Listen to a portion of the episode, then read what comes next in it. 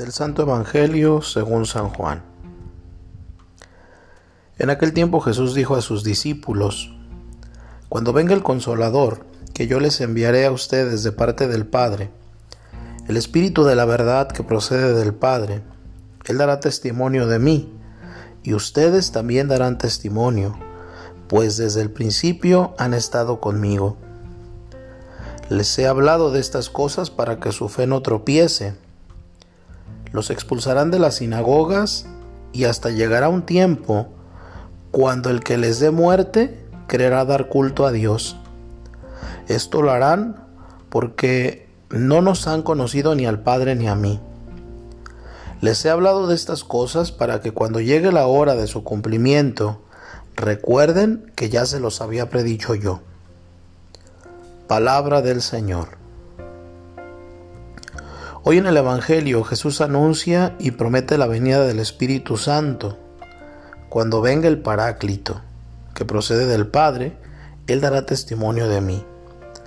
Paráclito literalmente significa aquel que es llamado junto a uno.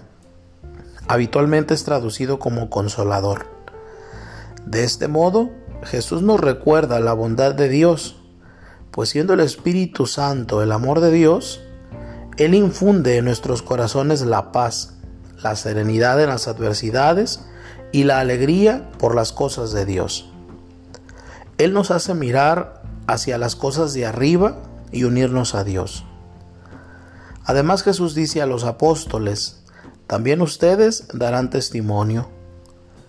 Para dar testimonio es necesario, primero, tener comunión e intimidad con Jesús. Esta nace del trato cotidiano con Él. Leer el Evangelio, escuchar sus palabras, conocer sus enseñanzas, frecuentar sus sacramentos, estar en comunión con su iglesia, imitar su ejemplo, verlo en los santos, reconociéndolo en nuestros hermanos, tener su espíritu y amarlo. Se trata de tener una experiencia personal y viva de Jesús. Segundo, nuestro testimonio es creíble si aparece en nuestras obras. Un testigo no es solo una persona que sabe algo, sino que también está dispuesta a decirlo y a vivirlo. Lo que experimentamos y vivimos en nuestra alma debemos transmitirlo al exterior somos testigos de Jesús no solo si conocemos sus enseñanzas, sino principalmente cuando queremos y hacemos que otros lo conozcan y lo amen. Como dice el dicho, las palabras mueven, los ejemplos arrastran.